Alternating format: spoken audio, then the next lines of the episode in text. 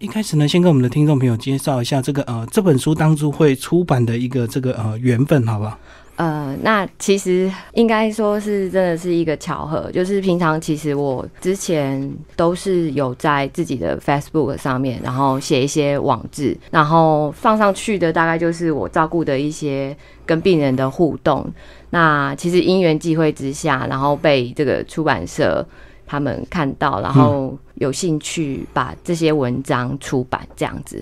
所以你在肿瘤病房，那肿瘤病房的原因是不是都是所谓的癌症病人？最后他们身体可能呃产生了最后的很多变化，然后很难再治疗，所以就会呃移转到这个肿瘤病房这样子。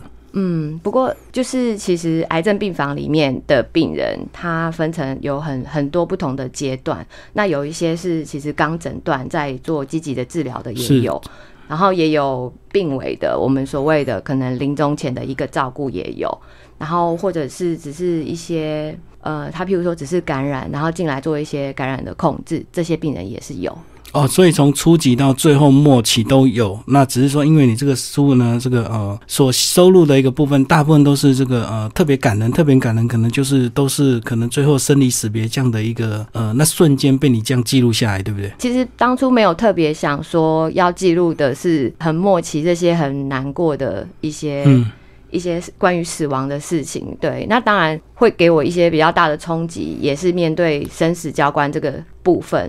那其实，其实书里面还有一些是，其实他是一个新诊断的病人，嗯，然后但是因为没有足够的时间去做一些死亡准备，然后其实也是有这样的部分，或者是一些大部分是突发状况，譬如说一个大出血，完全无法预期，嗯，对，然后当下我们做了些什么，对，所以这个你们这个每天上班啊，还是一样这个所谓的三班轮嘛？理论上是，但是因为肿瘤病房，他们以前我们刚进去的时候，其实就是是一个超时工作的单位，所以其实应该理论上要三点半下班，我们大概就是到七八点才下班。所以因为这个状况，所以医院有做一些调整，目前就是一个十二小时制的一个轮班制度。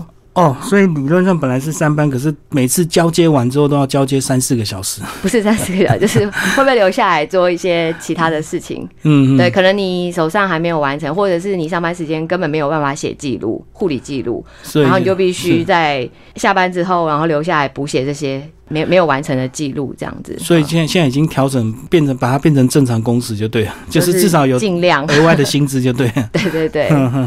好，那这个这本书名呢叫做《存在的离开》哦，那整个文章收录的这个时间大概多长？呃，其实我因为它原本就不是一个为了出书而写的文章，所以我其实就是真的就是大概三四个月，可能有一些刚好遇到一些感触，然后我就把它记录下来。其实整个时间可能有十二十三年的时间，对，就是你这十几年来的这个随时托文出来的一些心得，就对，对，嘿，可以这么说。那其实呢，呃，这个书里就有写到说，其实你们每天工作呢都充满挑战。那有时候呢，这个呃，如果病人比较少一点，或者是这个病人状况少一点，就会觉得很庆幸。可是呢，这个病情却是随时都在变化。有时候你预期今天应该是稍微轻松一点的一个工作日，结果呢，又因为病人的一些状况，你们要紧急做一些处理，对不对？对，没有错，就是。其实是完全无法预料啦，对啊，所以这样子每天上班都好像有一点这个充还蛮多这个充满挑战性的。对，所以如如果说如果说上班的时候就是那一阵子都很忙的话，我们就会开玩笑说你赶快去拜拜，就是看看运会不会好运气好一点。对对对。那你也是从这个十几年前这个刚入这个护理病房到现在变成很资深，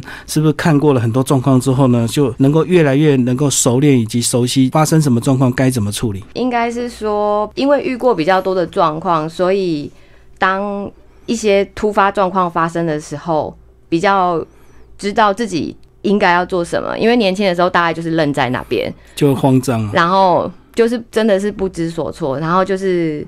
看资深的学姐，然后或者是比较资深的医生，然后做一些什么样的处置，然后会让这个病人比较好，就把他学起来这样子。可是，一开始应该挫折感蛮大的，对不对？因为完全不知道要做什么，然后甚至呢，可能你傻在那边，可能还会被学姐骂一下。对，就是很像一个路障。对啊，对，嗯。可是，一开始的那头几年，是不是这个护理的人有？是不是有一些人如果受不了，他就会离开了？每个人都能够像你这样子，这样从一路做到现在吗？护理本来它的流动率就。很高，然后更何况是肿瘤科病房，因为肿瘤科病房就是就像书里面讲到，就是非常的精彩。所以其实对于一个新进的护理人员来说，这真的是充满挑战。然后我觉得能不能够留下来，真的是要看他有没有从这么多次的挑战里面，呃，学习到些什么。然后你其实你每每经过一个事件，你就会觉得自己好像又更成长了一些。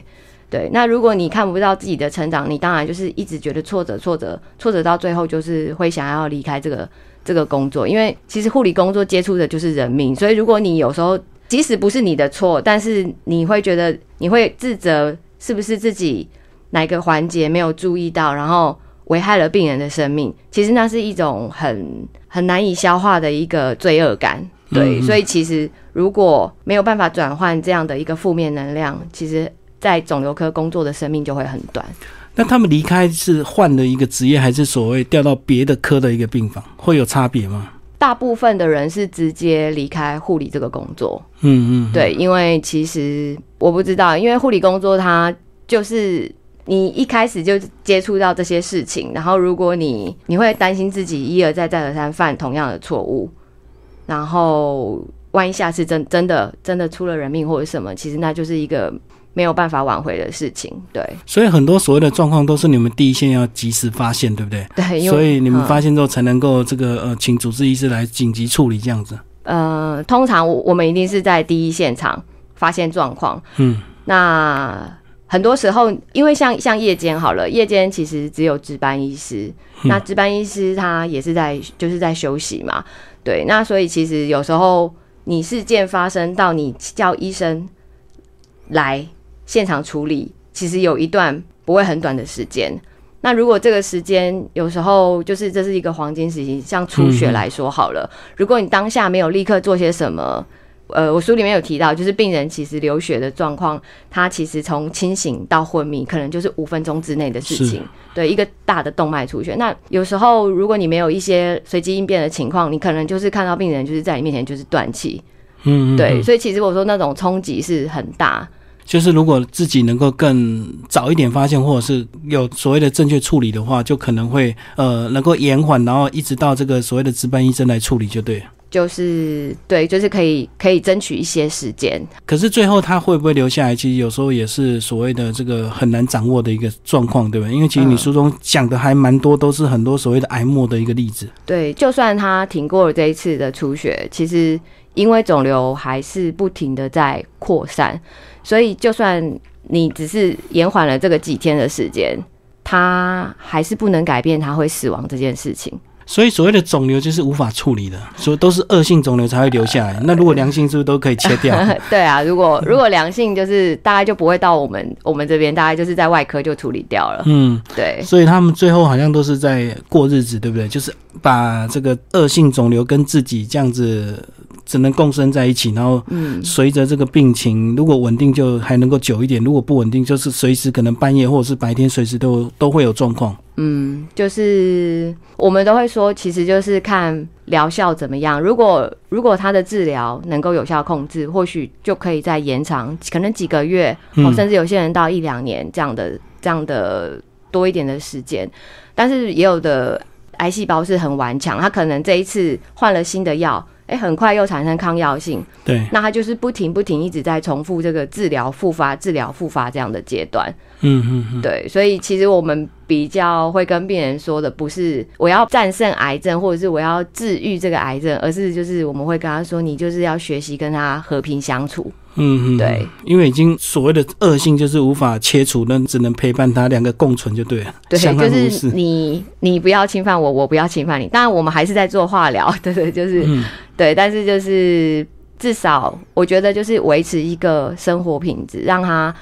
可以正常的生活，然后不至于太辛苦这样子。可是你看到这么多这个病例，你会不会去思考，为什么有些人会得癌症，有些人不会？那有些一样的药，有些癌症病人有效，有些人无效。那是不是总结一句就是？都是个人基因的体质的一个关系，好像没有道理可循。当然有一些癌症已经有明显的跟一些危险因子有关系，譬如说我们很熟悉的，可能你抽烟啊，你就是高几率的肺癌，或者是你有 B 肝，你是 B 肝患者，你可能有更高的几率得到肝癌，嗯，或者是说你可能家族里面有一些乳癌的一些基因，遗传基因，对，像这种很很明显的证据，我们可以可能有归纳出比较高的原因可以发现，但是我们其实也很多。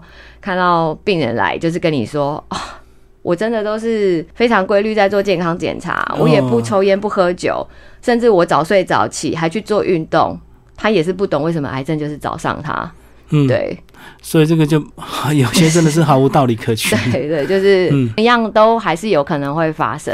所以听你这样讲，除了这个书中写到的一些紧急处理之外，有时候你还要消化很多病人的这个负能量，就是他的抱怨。就是像你刚刚讲举的这个例子，我这个呃三餐正常，然后这个定时运动，最后为什么有癌症？他是不是就会常常跟你们抱怨？对，就是其实我们听到病人的抱怨吗？还是他们其实也不是抱，他们就是很无奈。嗯，对，就是大部分你看到的癌症病人都是苦瓜脸居多了，因为他们就是觉得很痛苦，然后又来又来医院很烦，对，又要开始化疗干嘛的。所以其实我觉得他们的情绪来说，会比一般普通什么去开刀啊什么的病人。情绪来的差，其实开刀当然在开刀的过程中很痛苦，可是他就是可以寄望说，我开完刀之后我可以恢复正常的功能，对，好像就是会好起来，对。但是这边的病人，你就是没有办法跟他说你会好起来，对他知道他做了这次的化疗也不会好起来，嗯，对。所以有时候你会觉得他们很厌世，对，对对对，就是其实其实是因为他们就是无法去很正向思考说。我到底要怎么看待我这个生命？嗯，对啊，好像我我今天多做了一个化疗，然后呢，能能多换来换来几天，其实没有人可以跟他保证。嗯，对，然后但是他必须自己去承受这些化疗之后的这个副作用，恶心、呕吐或者是非常疲倦，对，甚至是可能还会有。感染的风险什么等等，嗯嗯，对，所以他承受这样的痛苦，可是他又没有得到预期的一个这个治疗的结果，对，所以他就会很厌世这样，呃，对，很厌世，对，嗯，好，那其实像你这个书中也提到，这个有时候你们很清楚病人的一个状况，这个有时候这个到了末期，你也很难一直叫他加油加油，要要撑住，对不对？因为我们真的就是不太会，就是跟他说。你加油，因为你就是会觉得他其实真的已经，他其实来医院做治疗，他就已经很努力了，就是他已经很，就是你你其实他已经在在帮自己加油了，不然他不会不会来。对，其实有很多病人，可能你会发现，可能你看一下，因为这些病人都是会反复入院，所以就是一些老病人面孔。嗯，对，然后有时候你就会很久很久没有看到某一些病人。其实你可能就会知道说他可能不想要再继续做化疗了之类的。对，那我觉得这都是人对于自己后面这些生命的一些选择，没有什么好或坏，只要他觉得可以了。很多病人也会跟你说：“我其实活够了，我其实嗯不知道自己为什么还要这样子来做这些治疗，多活着这个几个月对自己一点意义都没有。”嗯，对，但是你还是会看到他还是来，为什么？就是其实是我会觉得很好奇的部分。那其实我后来发现，就是他其实不是在帮自己，为了自己加油，他其实是舍不得家人，舍不得他，然后为了这些爱，他觉得。就是他在帮他家人做的做化疗这样子哈，就是他总要去面对这些治疗，让家人安心一点。也许他自己觉得已经没有什么意义了，可是因为家人的渴望或家人的爱，让他这个还是要这个面对这样的一个治疗。对，就是也许他的身体也很清楚，根本没什么用这样。呃，我觉得他们就是觉得这是一个负责任的表现。嗯，对对对，但你就会觉得其实真的很辛苦，所以其实像安宁缓和照顾这样的概念，其实真的不应该只是在很末期的时候，然后我们才就是介绍给病人。其实我觉得应该在所有所有的人在癌症被诊断的时候，他就可以有这样的一个概念。那他其实我觉得不一定要很积极的治疗，如果已经到后期，其实我们医疗是有极限的，那是不是一定要？这样子去做做这些化学治疗，然后拼这个十 percent 的一个治治治疗的疗效，对，然后或者是说它可以，我们可能可以更大胆的使用一些吗啡啦，嗯嗯，止痛止喘，然后让它可以维持生活功能，然后在他自己最舒适的环境下面离开。就是说，即使你有这个所谓的非常低的一个几率，呃，让你稍微好一点，可是所谓的好一点，也只是让你可能多一个礼拜或两个礼拜的一个生命啊，并不是说所谓真正的好起来。对，就是你要完全把癌细胞杀死，这是已经到末期的病人，其实这真的是一个很不切实际的，就是。就是一个理想，对，其实所以其实医生也不会跟你说，哦，你打了这个药，我们可能打了六次之后，你就可以痊愈，不会有医生这样跟你说，就是到末期啊，对。所以我在想，这也是你这个十几年来这个工作的一个这个心得啦，就是到最后是怎么样来陪伴家人走最后一程，而不是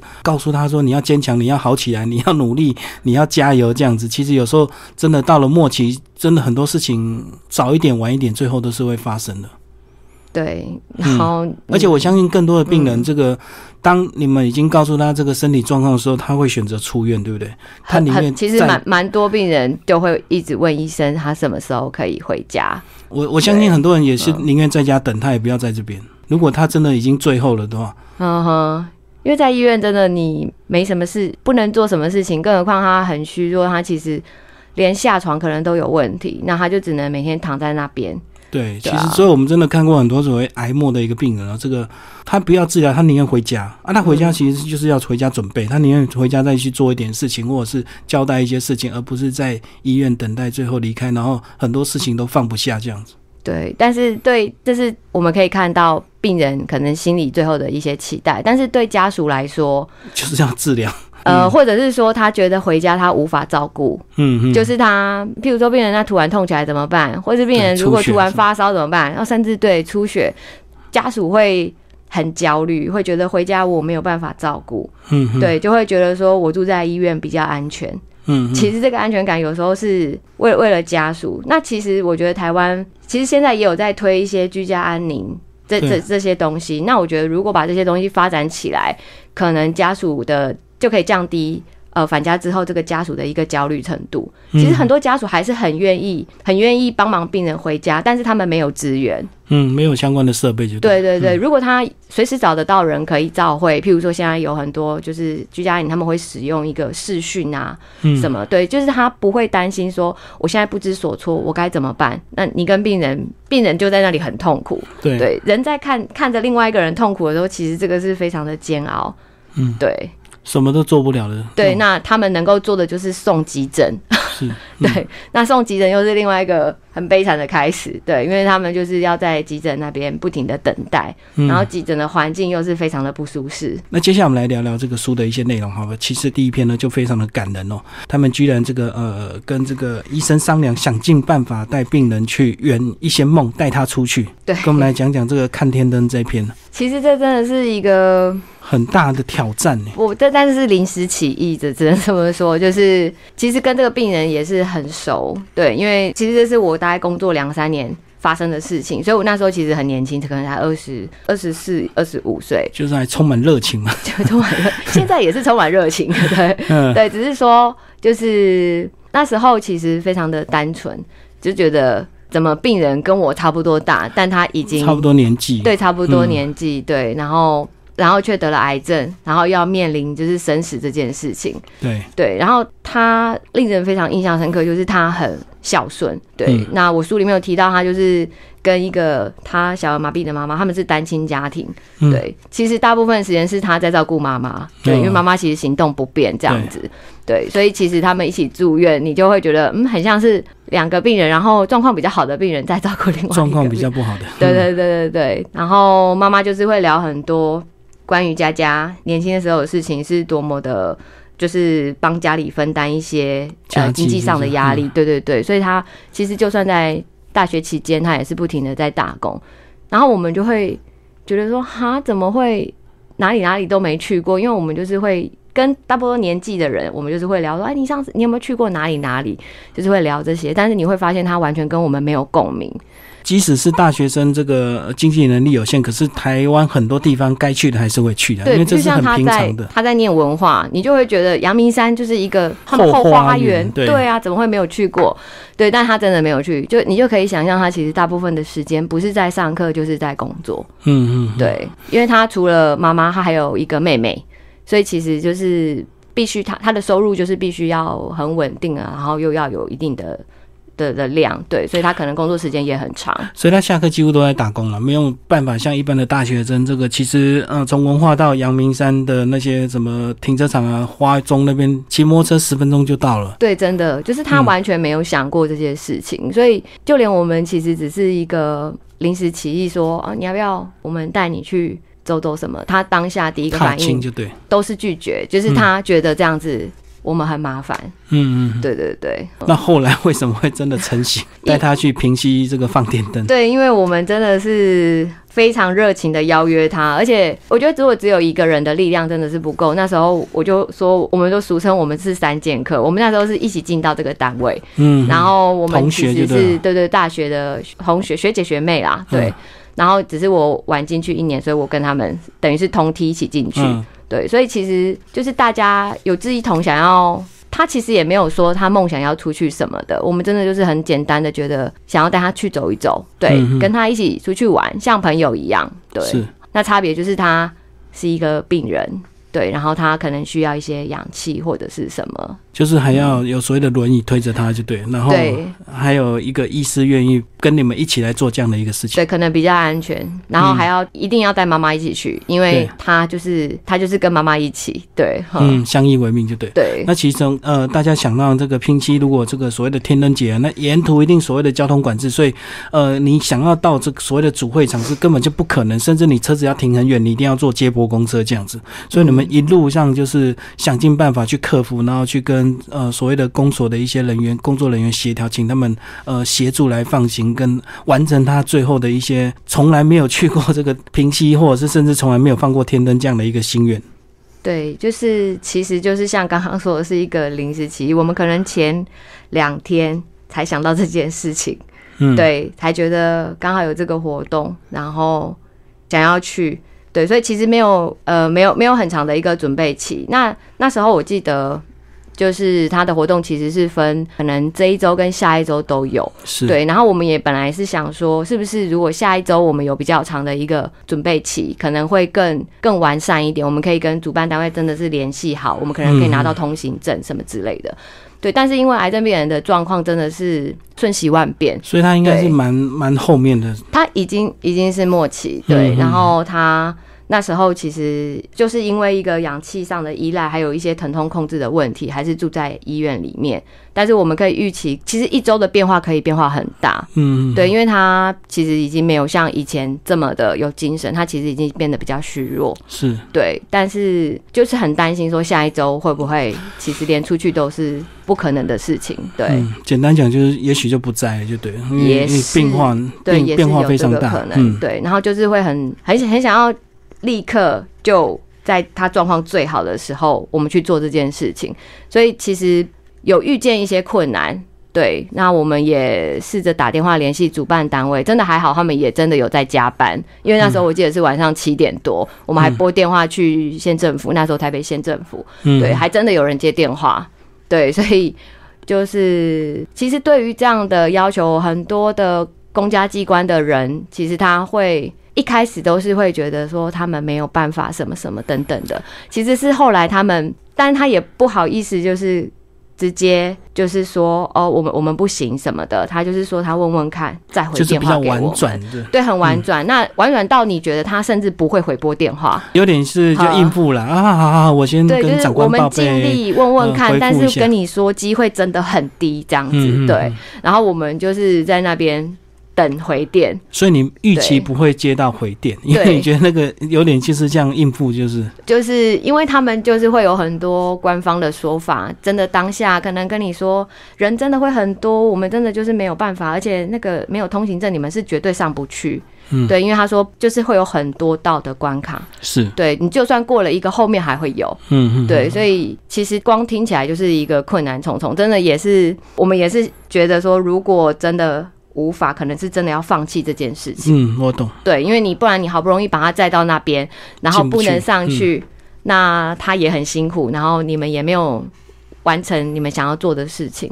嗯嗯，对，哈，所以最后这个终于这个意外接到回电，然后就想尽办法一路就通行，然后真的就应该是就是放出了他人生也是算是第一个天灯的哦，对哦，对哦，应该是还有他妈妈的第一个，对对对，然后那上面写什么？因为我们都会写一些很肤浅的理由，比如说中乐透啊 什么的，就是我们会赚大钱对之类的。因为要许愿的话，一定要许一些很浮夸，然后觉得一定能够能够达到就非常的开心的心愿。然后我其实也会很好奇，说他到底会写什么？嗯嗯，对。然后结果他他的愿望也不是给自己，他就是写愿心系之人永生幸福，也就是说他把他最珍贵的愿望留给他最亲爱的家人，这样子。嗯嗯嗯，就得到能够这个永远的一个幸福啊！其实开篇第一章就就让人非常的感动。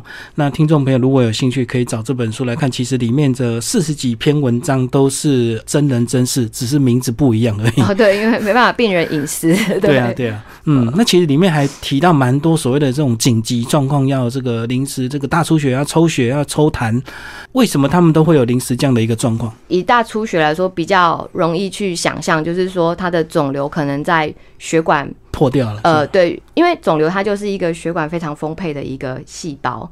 对，那它因为有这些丰沛的血血流的供应，所以它就是越长越大，就是我们可以想见。那当然，如果它自己肿瘤上面的比较粗大的血管破掉，那它就是会有一个出血的状况。嗯，那我们其实像肿瘤自己的血管破掉，你可能不用太。害怕就是说，你可能稍微加压可以止，一下就止血，也也没有到一下了。但是就是说，至少你如果看得到，你可能压得到。对，但我们比较怕的有一种状况，我们是觉得那个是完全是回天乏术。如果你看到的话，就是很多头颈部的肿瘤，它其实是很靠近我们的颈动脉。嗯，然后你其实，在换药的时候，你就会看到肿瘤旁边那个颈动脉就是在那里跳动。是对，所以你其实可以预见哪一天。肿瘤只要吃到了那个动脉的血管壁，整个动脉大出血。颈动脉是一个非常大的动脉，就是它的流量非常大，瞬间就是爆发出来。电影上面都会说，你就跟破水管一样。对你把病人割脖子，他可能一下子就死掉，真的就是这样子。对对对，所以。如果是这样的情况，其实我想，就算你有再厉害的临床应变能力，都回天乏术。因为那一瞬间只有可能只有一分钟能够处理，如果超过，大概就家属跑过来跟你说他出血了，到你过去他已经没有了，就来不及了。对，就就是那真的是一个一个瞬间的事情。对你这本书那时候出版社跟你联络要出书的时候，你心里会不会有些坎坷？因为第一个可能就是啊，会不会有些呃所谓的病人的家属看到会不高兴啊，或者是医生看到会不会不高兴这样子？应该有一些呃所谓的其他的一个想法，对不对？就是说，因为这个已经去名字这件事情，对，所以其实这个大家就是当一个可能临床的一个经验的故事在看，对。但是其实当然临床上很多，我们都知道医疗医护之间的合作是很密切的，对。那有时候其实还是会存在的一些分歧。那其实书里面其实有刻意的没有把一些互病之间的分歧放进去。简单讲就是，也许有你很真实写出来当初的一些状况，可是可能就写到别人的一些，不管是有意或无意的疏失，可能就会有些冲突，对不对？所以这部分就是要去把它避免掉，免得变成说你在写别人怎么样怎么样怎么样。对，而且我觉得有时候真的是一个个人的行为啦，就是说，其实大部分的医生是不会这样，但是可能有一些有一些医生。他的一些反应，或者是说他的一些言语，可能在当下不是这么恰当。其实我们都能够理解，因为其实医生也是人，然后他每天也有很多的是 所谓的工作压力或家庭压力，所以也许他今天来这个值班的时候，他心情就已经很不爽，因为可能他在家就跟老婆小孩吵架这样。对，或者是说他半夜被叫起来，他甚至觉得。就是你整个打扰到他这种这么小的事情，但是因为我们在临床上待久了，你会知道现在不处理的话，可能你摆个几个小时之后，这个病人就会出状况。对对。但是有时候可能医生他，因为他们住院医师大概就是可能一两年的一个正式当医生的一个经历而已，所以他可能不是这么了解肿瘤科病人，所以他有时候当下没有办法。立刻反应过来应该做些什么？所以简单讲说，也许他经验没有你们多，因为你像你待了十几十几年的一个时间，那他可能才来做这个值班一两年。但是你要尊重他是医生，他还是有他自己的专业上的考量。对，所以我觉得有时候反而是他如果愿意跟我们讨论是最好的。对，就你们可以就是我们可以沟通，或者是说我可以跟他说我的考量是什么。嗯嗯。对，那大部分的医生他在听完。一些你可你可能真的有一些啊，比如说他发烧好了，有些发烧是不用处理的，但如果这个发烧它伴随着寒战，就是他病人在发抖，对，会喘，或者是说他的血压有骤降，那这就是一个警讯。那如果我们没有把这些资讯同时回报给医生，医生可能就会把它当做是一种肿瘤，其实也会让病人发烧，他就会觉得是一个肿瘤热，我们就是不用特别处理，观察退烧就可以了。就本来就会发烧，你干嘛叫其他就对？对，其实他没有想到伴随的那些额外的状况。但是如果你没有告诉他，他就是在睡，误判了。对对，他就是只听到说病人发烧。那他不会觉得说，那我一定要特别帮病人做些什么这样子。嗯嗯嗯。所以其实呃，真的十年来很多事情，那每一天都像打仗一样，每天都有很多故事可以写。只是你有没有 余力去把它记录下来而已，对不对？或者是如果最近比较忙，也许过一阵子之后就可能会忘掉很多这个细节。对，就是你会觉得，如果你真的要写，其实真的是每一天都会有很多精彩的故事可以写。但是因为工作真的很。很累，然后放假的时候，你其实也是会想要维持自己的生活品质，所以像我就是不停的去打球。那有时候真的能够静下心来写文章，其实我觉得就是真的要在自己状况很好的时候才有办法写，因为写这些东西必须你头脑思绪要很清楚。对对，对，你也必须要先把。呃，这些故事的来龙去脉自己想过一遍，嗯，然后在这个过程里面，我自己的感觉是什么？对，所以其实像有些朋友看过我的书，他会觉得说，其实里感人故事真的很多。就说我说不一定是这本书，然后大家看其他的书，都是可能没有写进去的，对，或者是对。但是为什么这本书，我觉得我还是很庆幸自己有花一点时间把它写出来，因为它里面其实有一些我消化完之后的一些感触。嗯嗯，对，那我觉得这个可能是跟其他的书比较不一样的地方。最后帮我们总结这本书好了，你这本书这个在出版之后，你自己有没有设定所谓的这个目标读者？就是你希望给谁看？这个问题好像是一个就是很知识的一个必答的问题。对对对，因为当我要写这本书的时候，出版社也是问我，就是我的目标族群在哪边？是，其实我真的就是一个很很单纯的分享嘛。对，然后我就说我只是想写一本。我妈妈看得懂的书，嗯，对，所以其实就是让你妈妈知道你到底这十年来在做什么，对不对？对，或者是说他们有时候可能会觉得你日夜颠倒啊，然后你在那边放假就是真的是完全没有行动能力，他就会觉得你到底是怎么样把自己搞这么累？哦，就是他会替你担心你工作的意义到底在哪里？对他，他们其实累得要死，这样会觉得说，那你要不要换工作啊？或者是你要不要去当护长啊？其实已经做了这么多年，对，其实。也念了研究所，感觉就是可以再继续的护理长。对对对，但是其实也不是没有这个机会，只是说相较于行政跟临床的工作，我觉得在临床工作的自己感觉比较开心。而且我觉得你这个经过这么多年的一个历练，你有时候应该会期许自己呢，变成一个所谓的临危不乱的这个护理师。当出现很多紧急状况的时候，所谓的学妹都不知道怎么处理的时候，你能你能够很镇定的告诉他：“来，大家不要紧张，我们现在要怎么处理？”你应该会期许自己，让这个病房里你变成是一个很安定的一个力量，对不对？对，就是 不要，因为你以前曾经也很慌张过。对对对，就是应该就是说，在在我们刚进临床的时候，就看到学姐这么的临危不乱，然后你就会觉得，其实这样的力量是很重要的。是啊，对，当大家都慌乱成一团的时候，其实病人跟家属就是更慌乱，然后如果处理不好。其实医疗纠纷就是对下一步会发生的事情，嗯，对。那其实没有人希望都走到医疗纠纷这件事情上面，对。所以我们会希望，就是如果有人可以知道要怎么做，或者是说我们试图先厘清我们现在可以怎么做。当家属知道你们有在处理，但是。